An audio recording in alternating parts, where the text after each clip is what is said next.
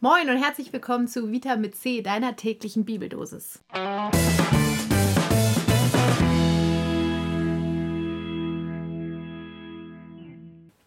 Deine tägliche Bibeldosis steht heute in Psalm 107, Verse 23, 24 und 31.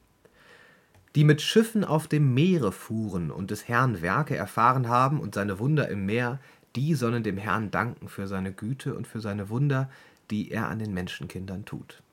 Und dazu im Neuen Testament in der Apostelgeschichte, Kapitel 28, Verse 1 bis 2. Als wir gerettet waren, erfuhren wir, dass die Insel Malta hieß.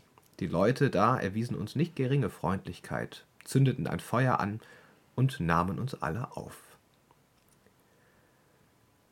Ich finde, das klingt erstmal nach Reisen und nach schönem Reisen.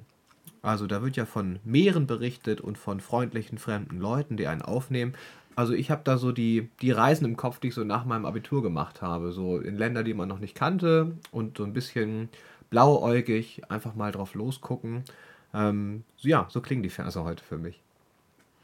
Ja, ähm, mit dieser Suche nach dem Rausgehen in die Welt, was Neues erkunden, Wunder erleben. Also das lese ich jetzt auch erstmal so, ne, dieses beeindruckt sein, wenn ich selber auf großen Reisen war, da würde ich jetzt erstmal das mit dem Wundern auch ganz weit lesen und sagen, so dieses, wie es mich berührt hat, Sachen, die mich, die, die mich ähm, verwundert haben, wo mir Neues begegnet ist, was ich zu Hause nicht erlebt hätte, wo mir neue Menschen, neue Gedanken, neue Kultur, neue Naturerlebnisse ähm, begegnet sind und ähm, Genau, das, äh, das würde ich jetzt erstmal sozusagen damit verbinden.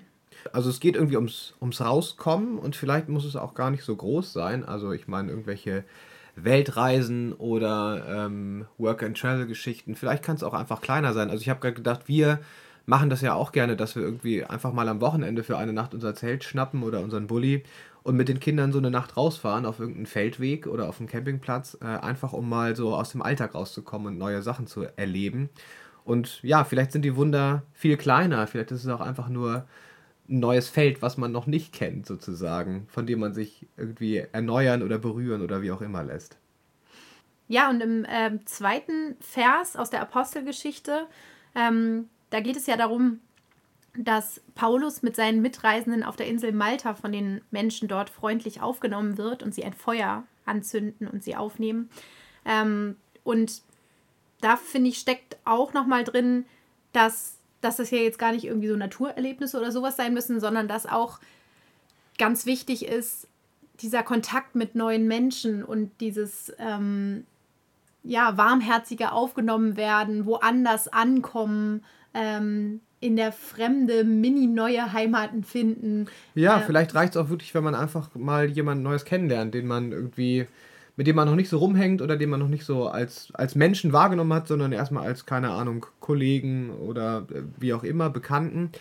Und dann diese Erfahrung zu machen, auch im Alltag, äh, das kann ja auch eine, eine Art Wunder sein, sozusagen, die einen, äh, das einen neu ausrichtet. Und ich habe gedacht, also in diesen beiden Versen, da spielt ja auch das Meer eine ganz große Rolle. Und ich finde auch, das Meer steht irgendwie ja symbolisch für dieses Neue und Fremde, oder nicht? Ja, und auch so für dieses ähm, ausgeliefert sein, ne? Also dieses keinen festen Boden unter den Füßen haben und das auch zu wollen. Also, ne, man, man geht ja raus und dieses Abenteuer suchen und irgendwie diese Haltlosigkeit, die das ja auch mit sich hat und ja auch diese Bedrohlichkeit. Ne? Also ähm, ich finde, in diesem im Meermotiv steckt ja eben auch immer sofort mit diese, der Sturmmotiv. Also ich meine, die Bibel ist voll von, von Sturmgeschichten und ähm, von die, diese Unberechenbarkeit und dieses, man wird mitgerissen, man ist, äh, man ist unterwegs, man ist nicht fest, nicht starr, sondern hinausgetrieben und ähm, da steckt aber auch eben, ja, so eine Sehnsucht, so eine Suche, so ein, so ein Rauskommen, so ein Losgelöstsein drin. Und das treibt ja auch viele zum Beispiel dazu, irgendwie längere Reisen oder ein Auslandsjahr zu machen. Ne? So eine Rastlosigkeit, so ein Raus, mal raus aus der Sicherheit, sich mitreißen lassen. Ja, ich, also ich finde mich da total drin wieder. Ich, also ich hätte es jetzt so mit so einem Flow oder Rausch beschrieben. Und das habe ich beim Reisen, äh, das habe ich aber auch, wenn ich irgendwie Gespräche mit neuen Leuten führe, die ich irgendwie toll finde. Äh, und eben, wenn was passiert, was eben nicht alltäglich ist, ähm, um es mal so übergeordnet zu beschreiben. Und ich finde aber eigentlich, das Spannende ist ja, und das finde ich taucht in den Bibelversen jetzt nicht so doll auf, aber da musste ich jetzt gerade dran denken. Spannend wird es ja eigentlich dann, wenn man, wenn man wieder zurückkommt von seiner Reise oder wenn man mit dieser neuen Erfahrung wieder in seinen Alltag und wieder in seinen Trott kommt. Denn um ehrlich zu sein, also ich habe immer, ich nenne das immer Anpassungsstörung, wenn ich zurückkomme. Ich, ich brauche so ein bisschen. Ja, ähm, ich finde doch, dass irgendwo in dem Vers drin steckt. Ich weiß, was du meinst. Und zwar habe ich das wiedergefunden in dem ersten Vers, wo es heißt, die sollen dann dem Herrn danken für seine Güte und seine Wunde, die er in den Menschenkindern tut. Also dass sozusagen ein Raum für Dankbarkeit und für irgendwie nochmal ähm, sich neu ausrichten, nachdem man sozusagen heimgekehrt ist. Äh, und dass, dass das sozusagen auch dazu gehört. Ja, wobei, also ich glaube, ich meine es noch ein bisschen krasser. Also ich habe im Vorhinein, als ich diesen Vers gelesen habe, nochmal so meine alte abgeblätterte Aussa äh, Ausgabe der, der Odyssee rausgekramt. Ähm, und also Odysseus ist ja auch so, der, der reist ja viel und lernt viel kennen und kriegt viele Gastgeschenke und trifft neue Leute und so weiter und so fort. Und irgendwann kehrt er dann zurück. Äh, und ich glaube, also er kehrt schlafend zurück, wird ans Ufer gelegt, wacht auf und erkennt seine Heimat nicht wieder. Und dann wird es nochmal krasser, dann kommt irgendwie so ein Hirtenknabe äh, und sagt ihm, wo er ist. Ähm, und dann fällt ihm das auch schon wieder ein. Aber dann entpuppt sich dieser Hirtenknabe eigentlich als Göttin Athene und trägt ihm irgendwas auf und verwandelt ihn aber in einen alten Greis, sodass seine Heimat ihn nicht wiedererkennen kann. Und diesen, also dieses Verstörende, dieses sozusagen wieder reinkommen in den Alltag, das ist, es ist gar nicht so ein leichter Prozess. Also ich habe da selber immer mit mir total zu kämpfen und ähm, ja, das tut auch irgendwie manchmal weh, finde ich. Ja, aber also gleichzeitig wird es dann aber auch erst ähm, richtig interessant. Also, weil ich finde immer dieses, diese Rede von, ähm, gerade auch bei Auslandsjahren und so, dieses, ähm, ich möchte mich selbst finden, ich möchte zu mir selbst kommen und irgendwie, äh, ne, da steckt in dieser Rastlosigkeit steckt ja auch so eine Sehnsucht nach Selbstfindung drin. Und ähm, also ich habe immer die Erfahrung gemacht, dass die Reise an sich oder die neuen Erfahrungen, muss ja keine Reise sein, aber die neuen Erfahrungen an sich ähm, nicht reichen zur Selbstfindung. Sie sind ein wichtiger Teil, aber der Prozess von, von wirklich zu sich selbst kommen und irgendwie so, der, der fängt erst dort an, wo ich dann ankomme, wieder nach Hause komme und mir plötzlich Dinge auffallen, die mir vorher nicht aufgefallen sind. Also ähm, wenn ich, als ich zum Beispiel aus ähm, China wiedergekommen bin, als, als ich dort war, ist mir ganz neu aufgefallen, ähm, wie unhöflich deutsche Menschen sind.